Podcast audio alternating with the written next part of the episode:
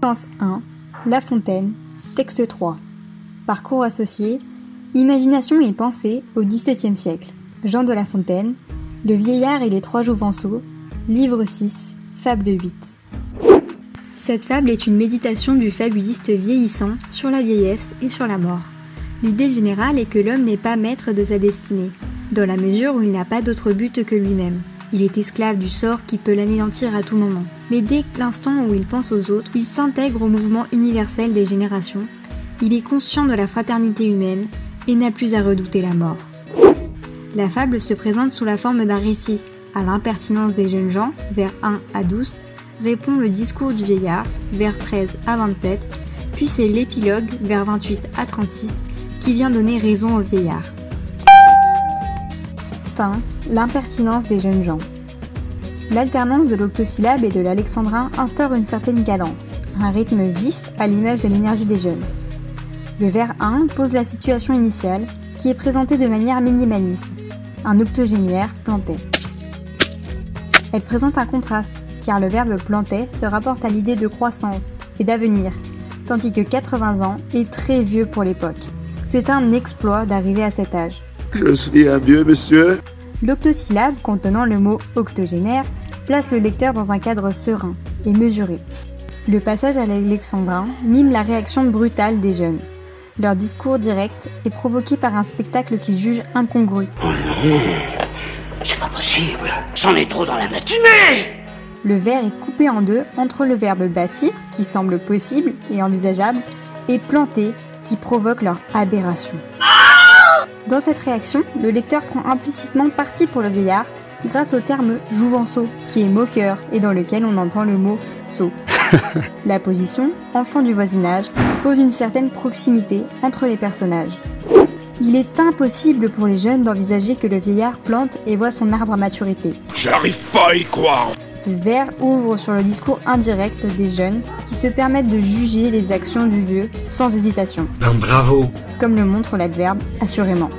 Le discours des jouvenceaux des vers 5 à 12 est au discours direct avec la marque des premières et deuxième personnes du pluriel, ce qui rend les paroles très vivaces et ce qui montre que l'affrontement est tourné vers le vieillard uniquement, qui est seul face aux trois jeunes hommes. Bon Leur façon de s'exprimer est presque blasphématoire, avec la mention de Dieu au pluriel, au nom des dieux.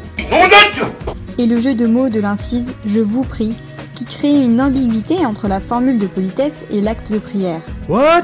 Au vers 6, la question rhétorique Quel fruit de ce labeur pouvez-vous recueillir signifie au vieux qu'il va mourir. Maintenant, vous allez mourir. La comparaison, autant qu'un patriarche, est également une façon pour les trois jeunes hommes de moquer le vieillard en le comparant aux grandes figures patriarcales de la Bible. Cette comparaison souligne également leur impertinence. Des vers 8 à 9, les jeunes gens vont faire preuve d'une grande méchanceté avec l'opposition des termes à venir et pas fait pour vous, sous forme d'une question rhétorique qui marque leur insolence et leur irrespect.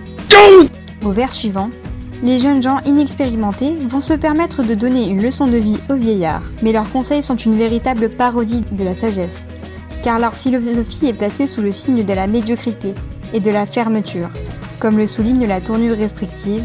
Ne songez désormais qu'à vos erreurs, et tout cela ne convient qu'à nous. Les deux verbes à l'impératif, ne songer et quitter, utilisés par les jouvenceaux, soulignent leur irrespect. C'est bête et c'est méchant. Pour les jeunes, planter, recevoir les fruits de son travail, espérer, avoir de vastes pensées, etc., ne correspondrait qu'à la jeunesse qui a du temps, contrairement aux vieillards. Le lecteur peut ressentir une profonde antipathie envers les jeunes. Bon Grand 2, le discours épicurien et stoïque du vieillard. Au vers 13, la répétition quasiment littérale de leur dernière phrase, avec une négation, affirme son sens de la répartie et sa vivacité d'esprit. Des vers 14 à 15, le présent de vérité générale utilisé est symbolique dans l'aphorisme qui serait valable tout le temps. Mais c'est le cycle même de la vie. Selon le vieillard, tous les hommes meurent un jour et personne ne peut définir quand. La fragilité de la condition humaine est développée par le vieillard pour convaincre les jeunes. Tout établissement vient tard et dure peu, car comme lui, leur situation n'est pas stable à 100%. De plus, il utilise des termes abstraits ou généraux du champ lexical du temps. Tic-tac, tic-tac, tic-tac. Tout établissement, tard, peu, terme, courte durée, moment, aujourd'hui, demain, quelques jours encore, aurore, etc. Ce champ lexical souligne son expérience. Il fait peser sur eux la menace de la mort, notamment avec la métaphore des parcs blêmes, c'est-à-dire pâles comme la mort pour rendre la menace plus effrayante. Pour La Fontaine, l'écriture classique est sage, philosophique, respectueuse des traditions, comme en témoigne l'utilisation de la métaphore mythologique. Au vers 16, l'adverbe également vient appuyer l'idée que la mort ne se soucie pas de l'âge de ses victimes. Le déterminant possessif, no, permet de conclure sur la situation identique du vieillard et des jeunes hommes. Des vers 17 à 18, le vieillard va plus loin dans son argumentation et fait écho à l'intervention des jeunes ne convient qu'à nous, avec la périphrase voûte azurée, synonyme du ciel étoilé, montrant ainsi que l'univers n'appartient pas qu'à eux. Ce jour n'appartient pas à un seul homme, mais à tous. Pour le vieillard, il faut profiter des choses simples de la vie, les apprécier.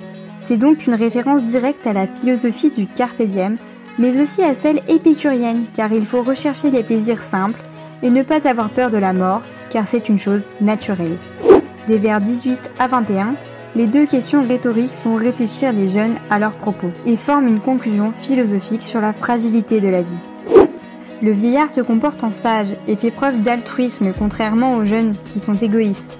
Il s'intéresse aux autres et imagine ses arrière-petits-neveux à l'ombre de son arbre. Des petites graines qui, quand il les plante, ça fait comme des palmiers tout de suite. Le vieillard survit donc à travers son geste de générosité et il laisse un cadeau aux générations futures.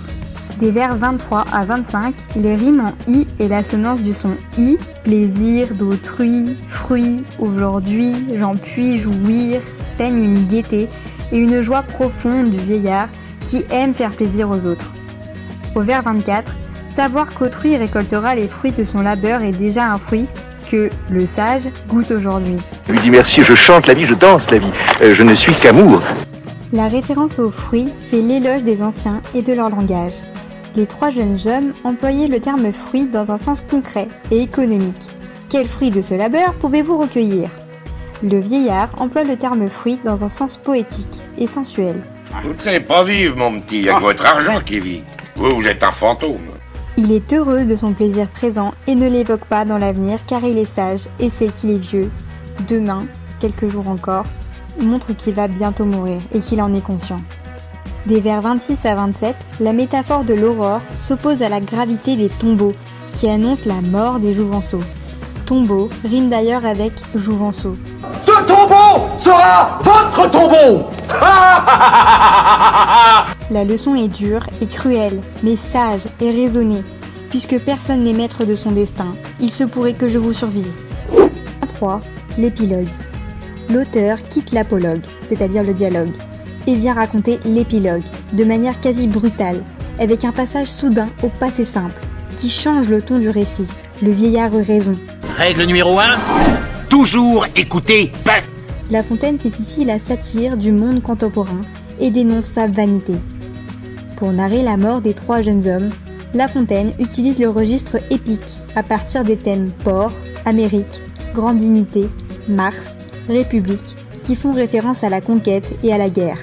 Ce registre est cependant réduit à néant par le comique de situation et l'ironie du dénouement. En effet, la situation des trois jeunes hommes est ridicule.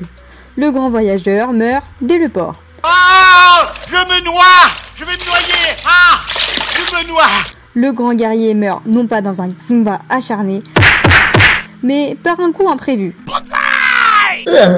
Quant au troisième Jouvenceau, sa chute de l'arbre relève du comique de geste et donne raison au vieillard, car celui-ci voulait greffer un arbre pour avoir plus de fruits, mais meurt en se faisant.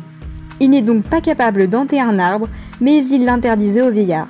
Pauvre petit débile La chute de l'arbre marque d'ailleurs la chute du récit. Hé Einstein La Fontaine, tu connais? Les trois morts étant différentes, pour les trois jeunes hommes, le destin est bel et bien maître et le vieillard leur survit malgré son grand âge. Les vers 35 à 36. Les jouvenceaux ont fait preuve de méchanceté envers le vieux. Mais celui-ci les pleure et il leur rend hommage en écrivant sur leur tombe leur histoire. Il donne ainsi un message d'espoir et une leçon pour les autres jeunes. La parole du vieillard a des allures prophétiques. C'est lui qui raconte l'histoire des Jouvenceaux sur leur pierre tombale. Ce qu'il a dit, surtout au vers 26 27, c'est réalisé. Il s'agit donc d'une épitaphe. C'est ce qui fait du narrateur le lecteur de l'histoire. En conclusion, on peut dire que la révélation de la fin donne à ce texte une valeur particulière, puisqu'il s'agit d'une épitaphe. Sur votre tombe, John, il y aura écrit Il était toujours au mauvais endroit, au mauvais moment. C'est comme si nous avions sous les yeux ce qui symbolise le plus concrètement la mort, une plaque sur un tombeau. L'homme n'est pas maître de son destin. En lisant cette fable, nous regardons la mort en face. Mais la lacrité et la vivacité du récit évitent que nous en concevions de la peur. La Fontaine nous apprend à rester serein devant la mort grâce à la grandeur d'un sage octogénaire. Il incite ses lecteurs à ne pas suivre l'exemple des trois jeunes gens et à réfléchir sur la fragilité de la vie.